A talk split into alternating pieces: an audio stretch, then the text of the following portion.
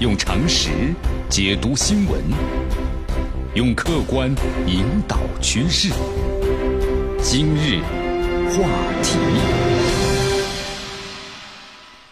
这里是今日话题。大家好，我是江南。英国议会啊，在十五号的时候，针对特蕾莎梅脱欧的协议进行投票。这个结果呢，令特蕾莎梅啊非常的寒心，四百三十二比二百零二，应该说这是一个压倒性的票数了，否决了这项就是协议。脱欧了，啊，那么特蕾莎梅遭遇了历史性的惨败。之后的话，工党呢提出了针对特蕾莎梅的政府的不信任投票。那么接下来就有一个问题：这英国脱欧之后，那么走向何方？特蕾莎梅首相这一职还能不能够保住？特蕾莎梅曾经在去年的十二月三十一号呢发布的新年致辞中啊就说过，就脱欧协议啊，呃，会就这个问题向议会呢施压。他在致辞中呢表示，如果议会支持英国脱欧的话。英国才能够转危为安。他还表示，二零一九年是搁置分歧和一起呢前进的一年。这新年致辞说的挺好，挺完美，但是他的施压没有起到任何的作用。新的一年，这分歧呢依然是存在的。在一月十六号的时候，英国首相的特蕾莎梅，然后呢递交了脱欧的协议，但是很遗憾，没有获得英国议会的通过。不但是没有获得通过，CNN 的标题上呢还这么写着：这一次的失败是一次呢历史性的惨败。我们来看一下 CNN 的报道啊。英国议会呢，在十五号晚上针对特蕾莎梅的脱欧协议进行了投票，结果是四百三十二比二百零二，这是一个压倒性的，你看决议了，连一半都没超过。根据了解的话呢，这次议会投票呢是英国历史上啊，应该说是政府投票呢最惨的一次失败了。之前的记录是一九二四年，当时是以一百六十六票的差距的惨败了，这次两百多票。投票结束之后，特蕾莎梅做了个简短的发言，她表示，鉴于投票结果呢完败了，那么国会议员。将有机会呢，就一项呢不信任进行的这个辩论。他还称将继续寻找每个人都能接受的方案。但是针对这番言论的话，英国反对党的工党领袖杰里米·科尔宾也证实，他已经提出了一项呢针对特蕾莎梅政府啊不信任票。这英镑走势我们说了啊，出现了一个震荡。英镑呢在特蕾莎梅的脱欧协议就这个在议会惨败之后啊，出现了严重的震荡。在昨天，英镑对美元就下跌了超过百分之一，但是在议会呢决定之后，一下子就开始反弹了。有专家警告说，这英国脱欧呢不达成协议，可能会导致交通混乱，还有食品短缺，以及呢灾难性的经济衰退。其实，在脱欧啊这个协议呢遭遇历史性打击之后啊，英国的脱欧的另外一个主角就是欧盟，也迅速的做出了回应。欧盟委员会的主席容克呢这样表示，他说。对英国脱欧协议的投票结果感到呢非常的遗憾，但这个遗憾是打引号的，并呼吁英国政府呀尽早的做好呢下一步的打算，因为时间呢不多了，因为三月二十九号就是英国的脱欧的最后的期限了。这个欧洲事务理事主席呢，图斯克给了英国一个建议，根据美国媒体的报道说，他呼吁英国的议员撤销脱欧的计划，认为这才是最积极的解决方式。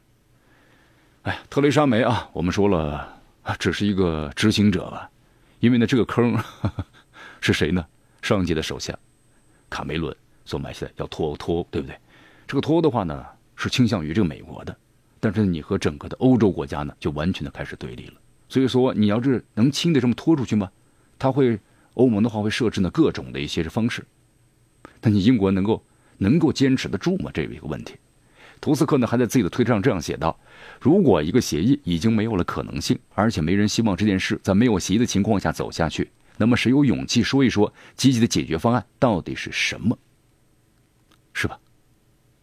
新计划，你看原计划不行，A 计划不行，那 B 计划，B 计划三个工作日就拿出来，哎，再不行的话 C 计划嘛？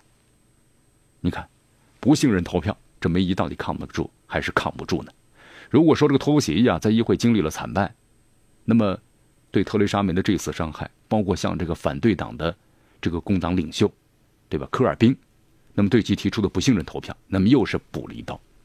根据媒体的报道，科尔宾对特蕾莎梅发动的不信任投票啊，那么是在一月十六号的晚上七点钟，就咱们北京时间呢十七号的凌晨三点钟，今天凌晨三点钟所表决的。你看，议会当中所通过的特定字句的不信任。案的动议完全是通过。那么，如果多数议员的表示通不过不信任，同时呢，在有可替代政府的情况之下，特蕾莎梅可能会辞职，由新首相的接任。那么，如果没有替代的政府呢？政府必须在十四天之内重新的争取国会的信任。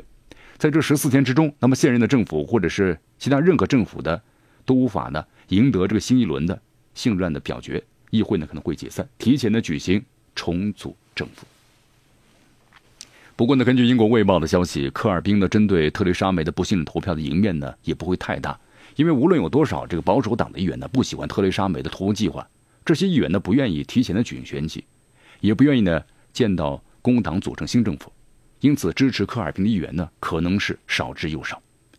好，咱们关心完这个特蕾莎梅的个人前途啊，我们再来看一下英国脱欧。那么这个前景的话呢，在议会中否决了当前这份脱欧协议之后，那么英国会走向这个何方？其实这个何方走的话呢，有 A、B、C 好几种答案。我们来看一下啊，英国广播公司呢 BBC 列举了英国脱欧之后呢四种走向，就是无协议的脱欧。无协议的脱欧的话呢，这是一种默认的结果啊，就是不达成任何协议我就脱欧了。三月二十九号离开欧盟，但是议员们呢可能并不希望达成这个结果。